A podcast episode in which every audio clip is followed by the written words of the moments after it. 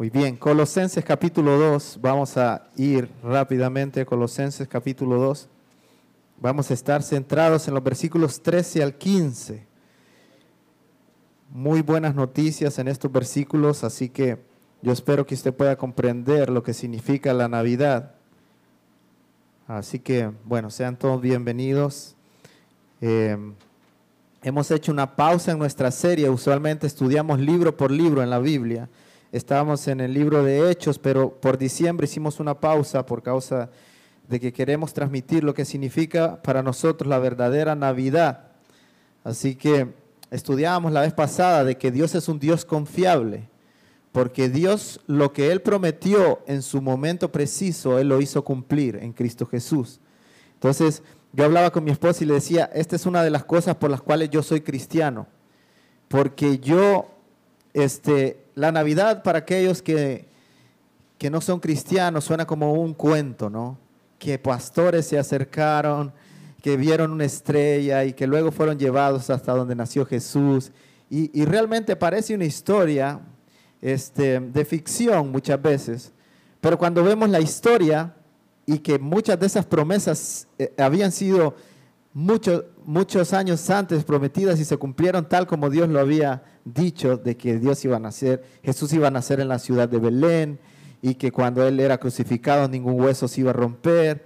Este, y, todas esas profecías que vemos en la palabra se cumplen.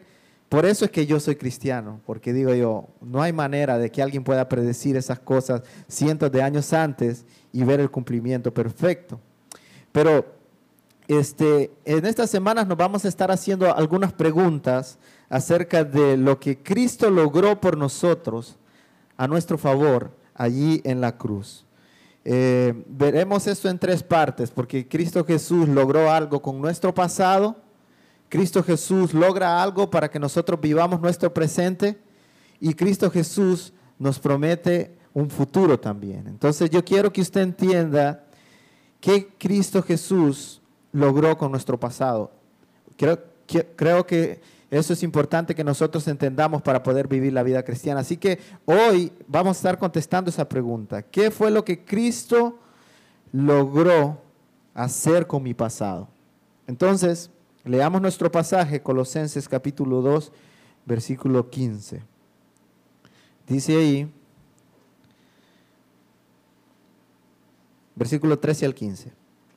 El 13 dice, y cuando ustedes estaban muertos en sus delitos y en la incircuncisión de su carne, Dios les dio vida juntamente con Cristo, habiéndonos perdonado todos los delitos, habiendo cancelado el documento de deuda que consistía en los decretos contra nosotros y que nos era adverso, y lo ha quitado de en medio, clavándolo en la cruz, habiendo despojado a los poderes y autoridades, hizo de ellos un espectáculo público, triunfando sobre ellos por medio de Él. Vamos a orar. Señor, gracias por tu palabra. Te agradecemos, Señor, porque tú hiciste algo con nuestro pasado y hoy queremos comprender exactamente, Señor, para que eso nos ayude a vivir nuestro presente mejor y nuestro futuro, Señor, este lo podamos ver como una esperanza gloriosa. Oramos en el nombre de Cristo Jesús. Amén. Así que yo no sé si tuviste la oportunidad de tener a tus padres en casa, pero muchas veces lo que pasa con los niños es que la imagen que tienen ellos de Dios es la imagen que ellos tuvieron de sus padres. Eh, entonces, lo que tenemos como autoridad que Dios ha puesto muchas veces se convierte en algo malo porque el niño piensa que Dios es como su papá. Y por eso Dios puso a los padres, para que los padres pudieran actuar como esa autoridad y guiar a los hijos a ver a Dios. Entonces, fallamos muchas veces y somos imperfectos. Entonces, déjeme ponerme, ponerle un ejemplo. Em, yo me gustaba mucho jugar a la pelota cuando era muy niño y todavía, ¿verdad? Entonces, pero lo que hacíamos es que no nos gustaba mucho jugar en la calle porque en la calle había muchas piedras y era así un poco inclinada. Y cada vez que descubríamos un lugar mejor nos metíamos ahí. Entonces muchas veces nos metíamos en una escuela que era prohibido y llegaba la policía y todo eso y salíamos corriendo. Otras veces nos metíamos en un solar baldío, era el solar de un vecino, y ahí jugábamos. Entonces, pero jugábamos alerta.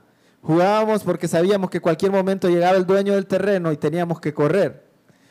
Entonces yo, en esa ocasión llegó, estábamos jugando pelota y, y llegó el dueño del terreno y todos corrimos, todos corrieron para diferentes lugares. Yo no sabía dónde estaba el dueño del terreno, pero él estaba enojado y con un bastón en su mano. Y yo corrí en cualquier dirección pero sin darme cuenta que yo estaba corriendo en la dirección donde estaba el dueño del terreno. Y yo iba con toda mi velocidad, que cuando ya estaba justamente enfrente de él, no pude detenerme. Y él extendió su bastón y lo puso así, sin mucha fuerza, pero con la velocidad que yo llevaba, yo quebré el bastón de él con mi cabeza.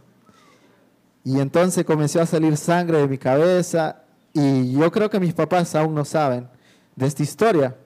Porque en mi mente estaba la imagen de que el Dios, eh, cada vez que yo cometía algo, había un castigo, algo malo, ¿verdad? Había un castigo extra por eso malo.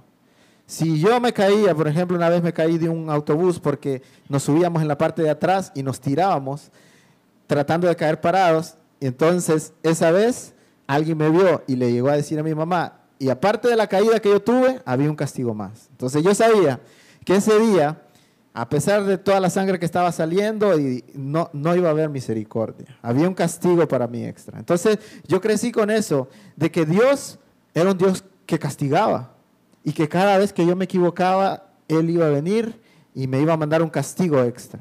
Entonces, hoy vamos a ver que el carácter de Dios no siempre es así. El carácter de Dios es un, carácter de un Dios perdonador. Y que muchas veces cuando Él nos ve hacer las peores faltas en nuestra vida, él no viene y nos da un castigo extra. Él viene y nos extiende su misericordia para que nosotros podamos ver ese Dios que perdona. Entonces yo quiero, vamos a hacer en un momento una lista de las cosas peores que nosotros hemos hecho. Y vamos a ver cómo responde Dios. Y vamos a ver el ejemplo de muchas personas aquí que pudiéramos decir nosotros, ¿cómo puede ser que Él le haya dicho esas palabras? Si lo que merecía era otra cosa. Y eso es lo que Dios hace con nosotros. Entonces, a pesar de que muchas veces nosotros hemos visto a Dios como un Dios enojado, y eso es lo que muchas religiones presentan, ¿verdad? Uno tiene que estar haciendo cosas para Dios porque ese Dios, si uno no lo hace, se enoja. Entonces esa es religión. Y hoy vamos a ver que el, carácter de nuestro Dios es diferente. Y entonces por, por eso Dios ha puesto los padres en el hogar también para que ellos muestren ese amor a sus hijos y esa gracia a sus hijos, para que ellos puedan ver ese Dios perdonador. Entonces, hoy veremos la realidad del carácter verdadero de nuestro Dios. Mire lo que dice el versículo 13.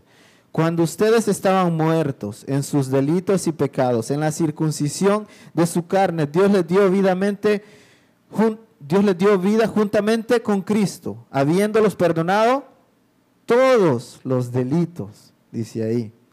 Ahí no dice, les perdonó las cosas pequeñas que ustedes habían hecho. Dice, les perdonó todas las cosas, porque ante un Dios infinito, hasta la cosa más pequeña se vuelve algo gravoso. Yo puedo insultar a alguien que no, que no es el presidente y las consecuencias no van a ser las mismas, pero si yo le digo algo a una persona muy importante, van a haber consecuencias. Imagínense una cosa pequeña ante los ojos de Dios. Habrán consecuencias, ¿no? Pero aquí dice que Dios envió a su Hijo para que Él nos perdonara todos los delitos que nosotros teníamos. Aquí la palabra dice que estábamos muertos cuando Él nos encontró. Ahora, un muerto no huele bien, ¿no? Un muerto huele terrible. Y aún así, Dios nos ve y nos ama y nos perdona toda la impureza. Entonces, el pueblo judío consideraba la circuncisión como un acto de pureza. Y cuando estaba Juan el Bautista, habían eh, eh, muchas personas que iban y se bautizaban como símbolo del perdón de sus pecados. Y aquí este, estamos viendo que dice que aún en medio de la circuncisión, aún que las personas eh, habían sido circuncidados, ellos todavía estaban muertos en sus delitos y pecados. Pero dice que aún encontrados muertos, Cristo les perdonó todos sus delitos. Entonces, Dios nos encuentra muertos, no olíamos bien y aún así Él se acerca a nosotros para extendernos el perdón. Entonces el carácter de Dios es diferente al que nos presentaron nuestros padres o al que nos presentan las autoridades muchas veces, porque cuando nos equivocamos, Él nos perdona y Él nos comprende y Él nos abraza y Él nos da consuelo cuando nosotros nos equivocamos. Entonces es el carácter de Cristo. Nosotros viviremos una vida cristiana más feliz cuando aprendamos a ver el carácter de nuestro Dios. Porque no viviremos más en temor de que si yo me equivoco, viene castigo o viene juicio inmediatamente. Quiero que veamos esto en algunos versículos o en algunas historias que están en el Nuevo Testamento para que usted pueda ver conmigo el carácter de nuestro Dios y que pueda, si usted tiene un mal concepto de quién es Dios, cambiar ese concepto. ¿Usted recuerda la, la historia del hijo pródigo? Déjeme leerle solo los últimos versículos de esa historia en Lucas 15, el del versículo 21 dice, el hijo le dijo, Padre, he pecado contra el cielo y contra ti, y ya no soy digno de ser llamado tu hijo. Mire lo que hace el padre, pero el padre dijo a sus siervos, sacad el mejor vestido y vestirle, y poner anillo en su mano, y calzado en sus pies, y traer el becerro gordo, y matarlo, y comamos y hagamos fiesta, porque este mi hijo muerto era y ya revivido, se había perdido y es hallado y comenzaron a regocijarse. La historia, el trasfondo de esta historia es de un hijo que le pidió la herencia a su papá y se fue a una tierra lejana a malgastar todo su dinero. Y cuando él ya había gastado todo su dinero y estaba comiendo con los cerdos y estaba muy sucio, dijo, voy a regresar en la casa de mi, de mi padre. Quizás él me va a poner como un trabajador más porque todo lo que yo le he fallado. Y cuando el hijo regresa, el padre lo ve a la distancia, corre y llama a sus criados y le dice, quítenle la ropa sucia a este hombre, pónganle ropa nueva. Pero no solamente eso, el padre viene y le dice, pónganle un anillo en su mano. ¿Usted sabe lo que significaba un anillo en su mano? Significaba que nuevamente ese hijo era aceptado este, dentro de la familia. Cuando él pidió la herencia, él como que había salido de la familia, ya no iba a ser aceptado, él ya no tenía herencia. El padre viene y le dice, póngale un anillo, porque de todo lo que yo tengo ahora, él va a volver a tener herencia. Y hagamos una fiesta, matemos un cordero. Se da cuenta cómo el padre recibe al hijo cuando el hijo lo que este, merecía en ese momento era vergüenza, era que pudiera pagar la vergüenza que había hecho pasar a su padre por comportarse de esa manera, pero el padre actuó de una manera diferente.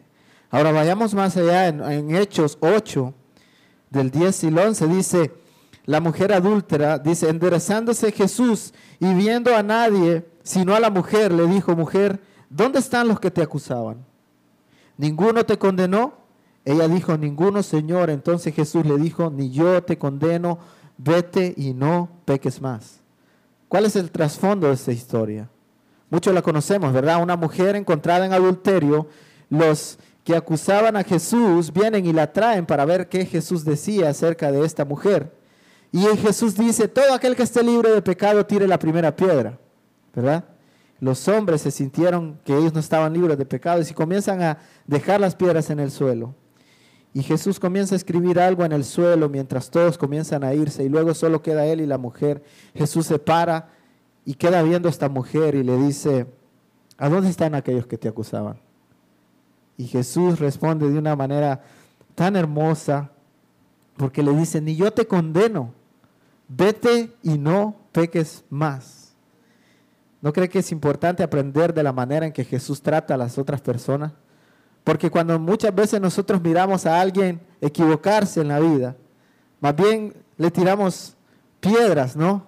Y metemos más fuego al sufrimiento que la persona está teniendo. Y Cristo Jesús responde de una manera diferente. Entonces vemos aquí una mujer adúltera que recibe el perdón de Dios. Y recuerdan que usted, en otra ocasión, en Juan 4, está la historia de una mujer samaritana una mujer que había tenido cinco esposos porque había fallado en todos esos matrimonios. Ahora, cuando Jesús se acerca a ella, él la ve con amor y le dice, yo tengo un agua, un agua que si tú bebieres de ella, nunca más tendrás sed.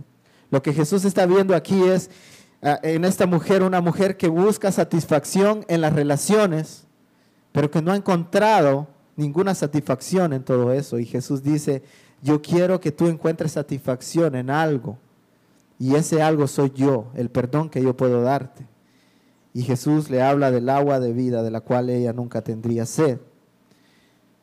Entonces Jesús, cuando usted mira la respuesta de Jesús, Jesús es un Dios amoroso.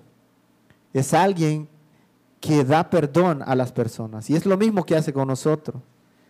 Y es algo que nosotros tenemos que comprender porque muchas veces nosotros vivimos el pasado recordando las equivocaciones que nosotros hicimos. Y yo me equivoqué en esto, entonces por eso ahora yo me merezco esto. Y nunca nos perdonamos a nosotros mismos.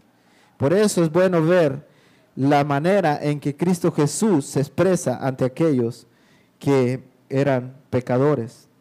Saqueo, en Lucas capítulo 19, era un hombre estafador. Era un hombre que cobraba los impuestos y muchas veces imponía más eh, eh, impuestos a la gente porque entre más él agarraba, para el gobierno romano, más el gobierno romano le pagaba a él. Y Jesús un día lo ve, este hombre era un hombre que tenía curiosidad, se sube a un árbol y quería ver a Jesús y Jesús le dice, hoy llegaré a tu casa.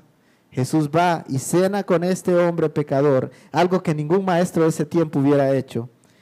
Y luego la historia dice que ese hombre se repitió tanto que dijo, la mitad de mis bienes voy a dar a los pobres, y si en algo he defraudado a alguno, yo se lo devolveré cuadriplicado. Jesús le dijo, hoy ha venido la salvación a esta casa, por cuanto también el Hijo, por cuanto él también es hijo de Abraham, porque el Hijo del Hombre, mire lo que le dijo, vino a buscar y a salvar lo que se había perdido. Si Jesús si Jesús tuviese que haber venido por personas perfectas, Él no tenía necesidad de haber venido. Porque cuando Él vino, Él vino para buscar y salvar aquello que se había perdido. Esos éramos nosotros. Y por último, María Magdalena, la mujer pecadora. Eh, Jesús le dijo, por lo cual te digo, sus pecados que son muchos han sido perdonados porque amo mucho. Pero a quien poco se le perdona, poco ama. Y, ella, y, e, a ella le dijo, tus pecados te son perdonados. Entonces Jesús siempre está hablando, perdonando el pecado de las personas. Que, ustedes saben que Dios lo conoce todo, ¿verdad? En el mundo. Él sabe nuestro pasado, Él sabe las equivocaciones que nosotros hemos tenido. Pero Jesús no mira el pasado de la gente, Él ve las acusaciones que la sociedad nos hace, las acusaciones que Satanás nos hace a nosotros, y Él responde con un amor excepcional. Él perdona nuestros pecados. Ahora yo quiero que usted piense cómo la gente responde cuando un Dios tan amoroso le perdona todos sus pecados. Jesús lo dijo. Aquel a quien más se le perdonó, más ama, ¿verdad? Es como que usted pida un préstamo, 25 mil dólares para una casa, y que venga esa persona un día y le diga, ¿sabes qué? No necesitas pagarme el préstamo, yo te lo perdono. Wow, ¿cómo se sentiría usted con esa persona? Uno ama a esas personas, ¿no? Cuando miramos todo lo que Jesús nos ha perdonado a nosotros, la respuesta inmediata es, Jesús, yo te voy a amar por el resto de mi vida, por lo que tú has hecho por mí. Entonces piensa en un momento las frases que Jesús dice. Jesús le dice al hombre en las historias que acabamos de ver, saquen el mejor vestido y vístanle, póngale un anillo en su mano y calzado en sus pies. Luego él dice, ni yo te condeno, le dice a la mujer encontrada en adulterio, vete y no peques más. Hoy ha venido la salvación a esta casa, le dijo a Saqueo, porque el Señor vino a buscar y a salvar lo que, te había, lo que se había perdido. Te daré del agua de la vida, le dijo la mujer samaritana. Y a María Magdalena dice, por lo cual te digo, tus pecados, que son muchos, han sido perdonados. Así que un escritor que se llama Whitney dice lo siguiente, Dios podría haber utilizado su poderosa fuerza para hacernos la guerra, pero en lugar de ello hizo la guerra a nuestros mayores enemigos, el pecado, Satanás y la muerte los venció de una vez por todas con su muerte en la cruz. Así que hace Jesús ahí en la cruz, cuando Él muere por nosotros, una de las cosas que hace es que Él borra nuestro pasado totalmente. Así que ahora nosotros podemos vivir libres. Así que yo quiero que usted piense en un momento, ¿cuál es, cuál es su lista? Y yo sé que rápidamente pueden venir a su mente los pecados más graves que usted ha cometido. Rápidamente, ¿verdad? ¿Cuál es tu lista? La lista puede ser diferente para todos nosotros. Y lo que hace Jesús con esa lista es interesante, porque lo que hace Él es que Él les pone esa lista ante toda la humanidad y luego pronuncia las siguientes palabras. Él dice, todo esto ha sido pagado. Eso fue lo que hizo en la cruz cuando Jesús dijo, consumado es, antes de que Él pudiera eh, eh, expirar. Dice que Él dijo, consumado es, lo que significa la deuda ha sido pagada. Ahora yo quiero que usted piense en lo siguiente, porque a menudo en los días malos nosotros nos levantamos en una mañana y Satanás trae recuerdos a nuestra mente. Y Él es el padre de mentiras, dice la Biblia. Y es un, acusador, un mentiroso. Y en los días malos un día va a venir él iba a poner pensamientos. ¿Tú crees que Jesús es capaz o te va a perdonar por eso tan malo que tú hiciste? Esos son los pensamientos que Él pone. Porque así actúa Él. ¿Recuerdan cuando Él estaba eh, con la primera pareja ahí en, el, en el, Edén? Él, pone dudas en la mente de, de Eva y le dice, ¿no crees que Dios les dijo que no comieran de esta fruta porque ustedes se van a parecer a Él si ustedes comen de la fruta? y él utiliza su ingenuo, ¿verdad? Entonces él quiere hacernos dudar en nuestro corazón de lo bueno que es nuestro Dios. Pero Jesús dice, yo te perdono a ti. Dice, habiendo cancelado el documento de deuda. Lea conmigo el versículo, vamos al versículo 14.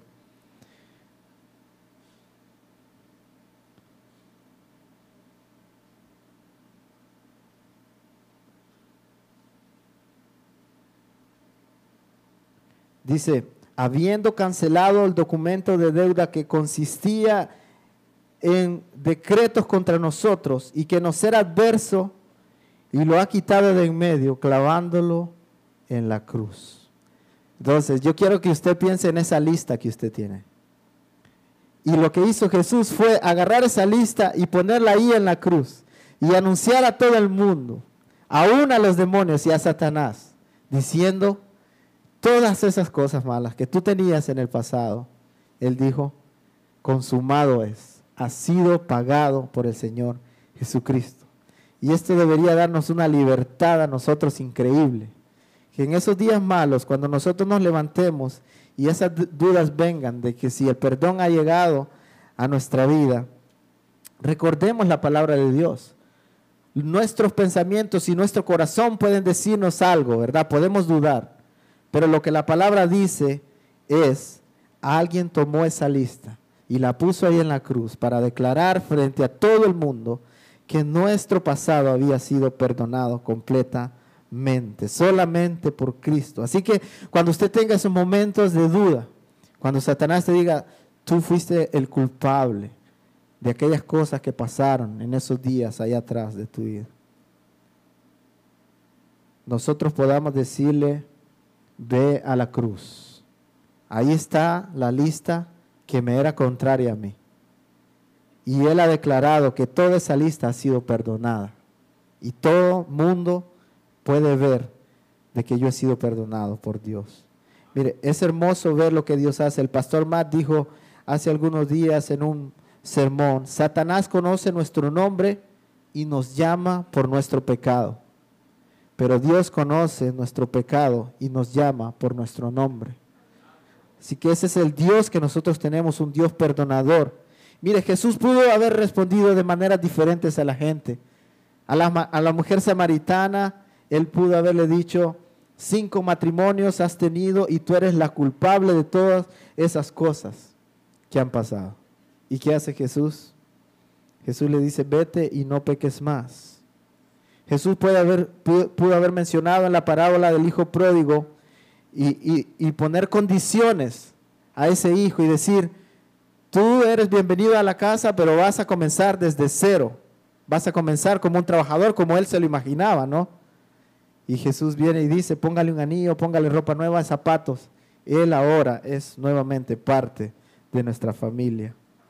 Así que a la mujer que fue encontrada en adulterio, él pudo haberle dicho, mujer, ¿qué estás haciendo? Este pecado que acabas de cometer pudo haberte costado la vida.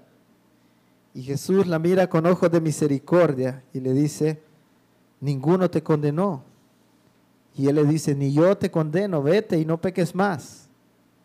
Es hermoso ver el carácter de nuestro Señor. Él no arrojó las piedras, ni dejó que otros arrojaran las piedras a la mujer encontrada en adulterio. Así que cuando los días malos vengan y nos atormenten, recordemos las palabras de nuestro Señor Jesucristo. Y muchas veces cuando no nos sintamos perdonados, recordemos la palabra de Dios. Esa es nuestra arma. Primera de Juan 1.9 dice, si confesamos nuestros pecados, Él es fiel y justo para perdonarnos los pecados y limpiarnos de toda maldad. Una mujer que fue una este, sesión de consejería y le dijo al consejero, yo no me siento perdonada de lo que he hecho. Y él le dijo, lee este versículo. La mujer leyó y dijo, si confesamos nuestros pecados, Él es fiel y justo para perdonarnos nuestros pecados y limpiarnos de toda maldad. Y ella dijo, yo, yo ya lo leí esto, cientos de veces lo he leído. Y entonces él le dijo, bueno, vuélvelo a leer. Y lo que él quería es que esta mujer pudiera entender de que la palabra es la verdad. Y muchas veces lo que la palabra, lo que nuestros corazones nos dicen es totalmente contrario a, lo que la palabra dice. Y aquí dice, si confesamos nuestro pecado, Él es fiel y justo para limpiarnos de toda maldad. La palabra es la que tiene autoridad en nuestra vida. Y si Dios dice en su palabra, ha sido perdonado, ha sido perdonado. Así que no se trata muchas veces, este, es, es importante sentirlo en nuestro corazón, pero cuando no lo sintamos, recordemos que la palabra es la que tiene autoridad. Y esa es la verdad. Así que tu mente puede decir una cosa, no creamos lo que nuestro corazón dice o lo que nuestra mente piensa. Nosotros hemos sido perdonados. Ese mismo escritor, Whitney, dice, Jesús resucitó como el Dios victorioso y poderoso que es. Y ahora reina sobre todo usando su poder y fuerza para el bien de todos los que le aman y son llamados según su propósito. Romanos 8, 28. Así que vayamos a Él y encontremos seguridad en sus poderosos brazos. Yo quiero hacerle una pregunta a usted. Y viendo el carácter de Dios, ¿cómo nos sentimos nosotros llamados a actuar con otros que cometen pecado.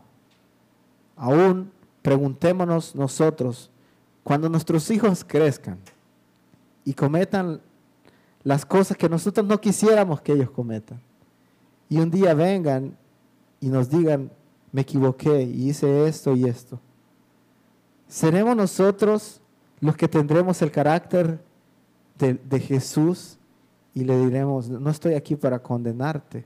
Suficiente has sufrido ya con haberte equivocado. Yo quisiera darte un abrazo y decirte que yo todavía te amo, que eres mi hijo o mi hija y que no hay nada que tú puedas hacer para dejar de ser hijo mío. Así que esa es la actitud que como cristianos debemos tener nosotros. No solamente sentirnos perdonados por Dios, sino estar listos para que cuando una persona se equivoque decirle, Suficiente estás sufriendo ya. Ahora yo quiero decirte que yo también te perdono. Esa debería ser nuestra actitud. Así que recordemos que nuestro pasado ha sido perdonado. Recordemos que cuando nosotros confesamos nuestro pecado, Él es fiel y justo para perdonarnos. Así que lo que necesitamos ante Dios es simplemente una actitud de arrepentimiento y el Señor perdona todo nuestro pasado. Vamos a orar y vamos a seguir viendo la siguiente semana. Ahora, ¿cómo puedo vivir yo en el presente? Si ya mi pasado ha sido perdonado, ¿qué ahora en el día a día? Oremos.